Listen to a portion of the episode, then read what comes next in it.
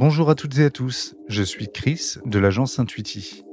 Le Club des 5 est un podcast appartenant au groupe français de pneumocancérologie, dans lequel cinq jeunes pneumocancérologues reviennent sur leur parcours de vie, leur quotidien en tant que professionnels de santé et sur le congrès ASCO auquel ils participent à Chicago.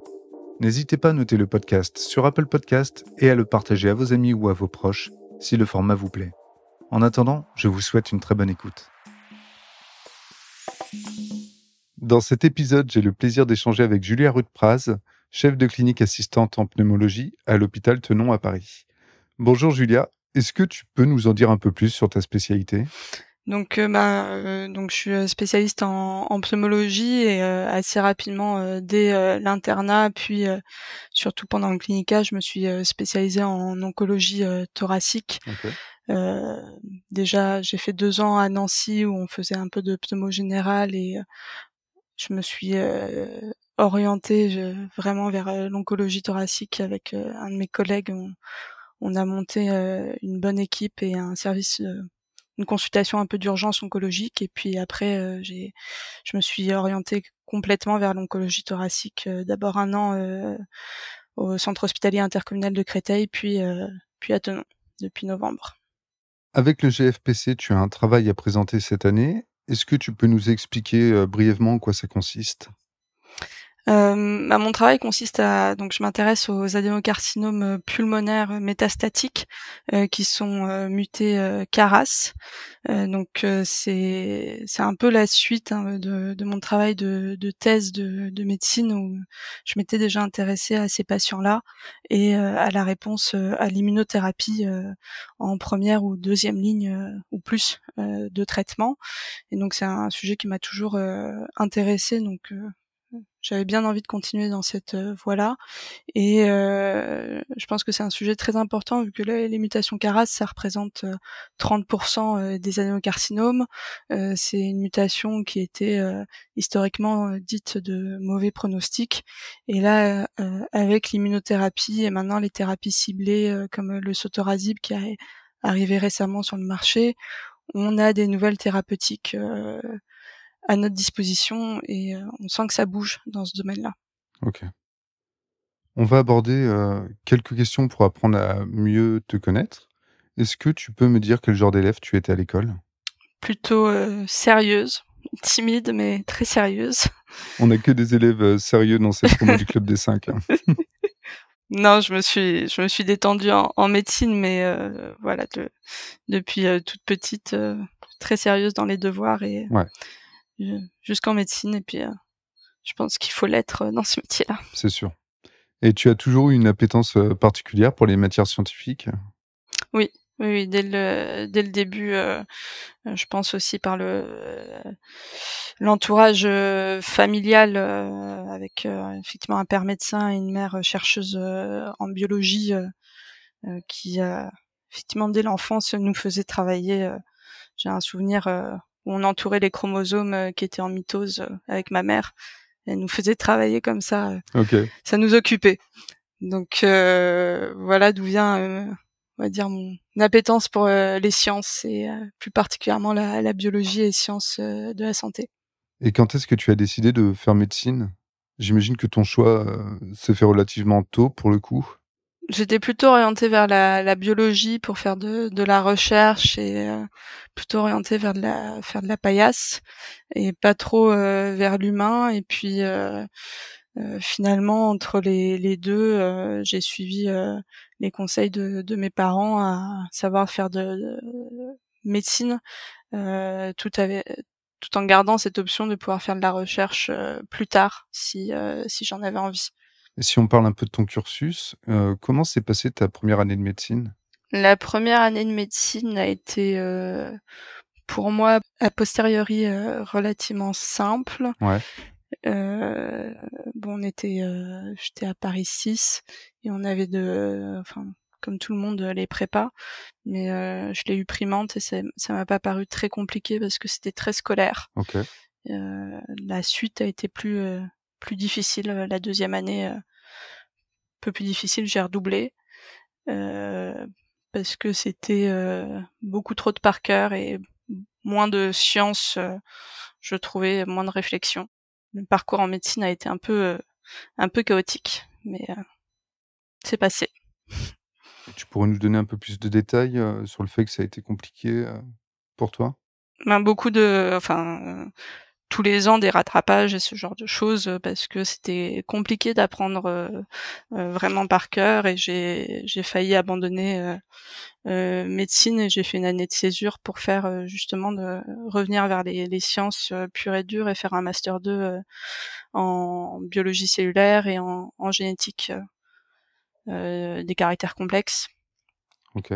Et, donc non, ça m'a bien plu et je suis retournée en médecine et ça ça m'a remotivée pour euh, pour faire la médecine et ça m'a confirmé dans mon choix de de faire la médecine que euh, j'aimais beaucoup le contact avec le patient et que je voulais continuer là-dedans. Et euh, est-ce que là, au quotidien, tu, tu dirais que tu t'es vraiment acclimaté à cet environnement ou alors c'est encore compliqué?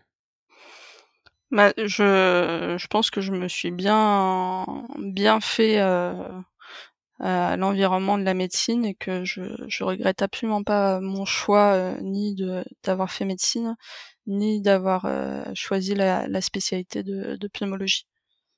Parmi tous les retours qu'on a déjà pu avoir, dans le club des 5, il y a pas mal de difficultés qui sont remontées, notamment par rapport, à l'équilibre entre vie pro et vie perso.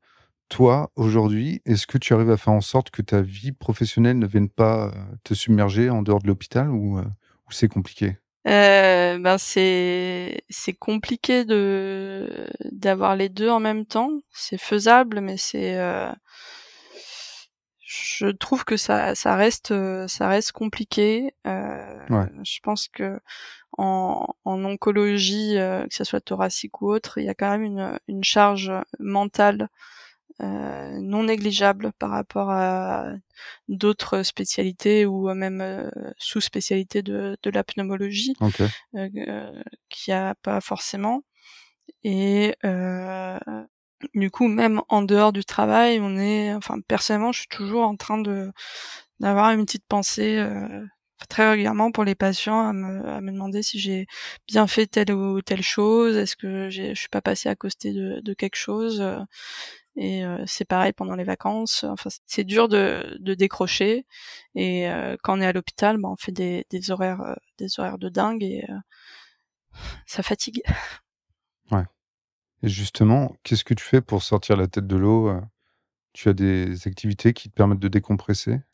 Euh, J'ai pas de d'activité régulière. Je c'est plutôt en, en, vacances que j'essaye vraiment de, de décompresser, de de couper euh, tout. Euh, je regarde pas mes mails, je regarde assez peu mes messages et euh, je pars faire du sport, du ski, de la, de la randonnée, ce genre de choses pour décompresser et vider la tête. Et si tu devais donner un conseil à un étudiant ou à un jeune médecin qui, qui n'arrive pas justement à se défaire de, de cette pression, ce serait quoi? Qu'il faut se, se poser euh, ses propres barrières, s'imposer des barrières et accepter de que tout ne soit pas parfait et qu'il y a des choses qu'on peut remettre au lendemain et que c'est c'est pas grave euh, c'est pas grave si ça prend un peu de retard parce que de toute façon euh, ça sert à rien de se rendre malade pour ce, ce métier là ok. Et si tu devais décrire ta journée type elle ressemblerait à quoi? Euh, journée type, euh, quand je bosse et je me lève, en général, je déjeune pas, je pars direct au boulot et euh, je prends un café petit-déj en, en, arrivant et en prenant euh, soit les, les, transmissions si c'est un jour de visite, euh, soit en, en, faisant le, enfin, un peu de, de paperasse. Euh, dépendant des journées, ben c'est soit visite euh, de la salle le matin, soit euh, hôpital de jour de chimio, soit euh, fibroscopie. Mmh j'ai grossièrement par par semaine, j'ai une matinée où j'ai rien prévu où je peux m'occuper de faire des comptes rendus et de l'administratif. Tout, tout le reste, c'est soit visite, soit fibro, soit HDJ. Ouais. Et puis l'après-midi, il y a souvent des, des staffs en début d'après-midi ou alors j'ai ma consultation toute l'après-midi. Et après, en fin de journée, c'est la contre-visite en salle avec on revoit les entrées avec l'interne s'il y a eu des problèmes. Et après, je, m'occupe en continuant de faire mes, euh, l'administratif, de corriger mes comptes rendus de consulte, euh, du codage, ce genre de choses. Donc euh, ça fait des fins de journée assez tardives, entre 19 et 20 heures. Ouais, en effet, ça fait des, sacrées journées. Et sur le peu de temps qui, te reste en dehors du travail, est-ce qu'il t'arrive de, regarder des films ou des séries? Et si oui, qu'est-ce que tu regardes? Est-ce que c'est forcément en lien avec le milieu hospitalier ou alors pas du tout? Je regarde pas mal de, de séries, effectivement, mais euh, assez peu de séries médicales. Euh, je crois que la, la seule que j'ai vraiment regardée, et encore je l'ai pas fini, euh, c'était Hippocrate. Ouais. Voilà, mais sinon j'essaye de, de regarder des séries qui ont en général rien à voir et puis souvent qui sont plutôt euh, détentes, qui, euh, comme on dit, il n'y a pas besoin de temps de cerveau disponible pour regarder ce genre de séries. Et euh, si tu étais un personnage de fiction, tu serais qui? Un personnage de, de fiction qui m'avait beaucoup marqué quand j'étais plus jeune et que j'aime toujours, c'est euh, Faramir dans Le Seigneur des Anneaux. Faramir. Ok, ouais. Toujours, euh, il a toujours essayé d'être euh, droit dans ce qu'il croyait et de résister à la tentation. Plutôt que de ne pas être tenté du tout. Ok. On va passer à la dernière partie de cet épisode. Euh, comment tu as connu le groupe français de pneumocancérologie? Eh ben, euh, j'ai connu, euh, je crois, surtout au départ, quand je, je, suis passée comme interne au centre hospitalier intercommunal de Créteil avec Christos Chouaïd, qui m'en avait parlé. Ok. Et, et puis là, ce, ce groupe des cinq, c'est Vincent Fallet qui, qui m'en a parlé, qui me, qui me coach. Et euh, tu as des attentes particulières vis-à-vis de la promotion du club des 5 J'ai pas de, j'ai pas d'attente. Je trouve que c'est une, très belle opportunité euh, de déjà d'aller à l'ASCO et puis de connaître des gens, euh, les autres euh, camarades de promotion. Euh, c'est des gens que j'aurais jamais connus sans ça et je pense qu'on va pouvoir pas mal échanger pendant l'ASCO et après sur les différents thèmes ouais. qu'on a choisis. Et puis c'est c'est quelque chose de, de motivant pour euh, essayer d'aller un peu plus loin dans on va dire que on est souvent la tête dans le guidon à s'occuper des patients et on, on a tendance à oublier euh, d'aller regarder ben, ce qui se fait, euh, quelles sont les nouveautés ouais. et c'est quelque chose de motivant de, de participer à ça. Et pour finir, tu aurais un petit mot pour les auditeurs et auditrices qui nous écoutent? Pour en avoir discuté avec euh, avec un certain nombre de personnes là que je partais euh, à l'ASCO, ils ont tous effectivement euh, hâte euh, de savoir ce qui va se dire euh, à l'ASCO et quelles sont les, dernières choses qui vont sortir sur le notamment il y a une plénière importante je crois sur Adora. Donc ça tout le monde tout le monde est très très excité par cette plénière. C'est c'est quoi Adora c'est un, un, essai euh, sur les, les, patients qui sont mutés euh, EGFR, donc c'est pas c'est pas mon thème, mais c'est un bel essai. Et donc c'est les dernières données là-dessus, euh, c'est effectivement très important. Ça, les premières données ont changé radicalement la prise en charge de ces patients. Eh bien, écoute, on a hâte d'avoir tes retours euh, sur euh, cette étude et les autres qui concerneront peut-être euh, davantage ta spécialité.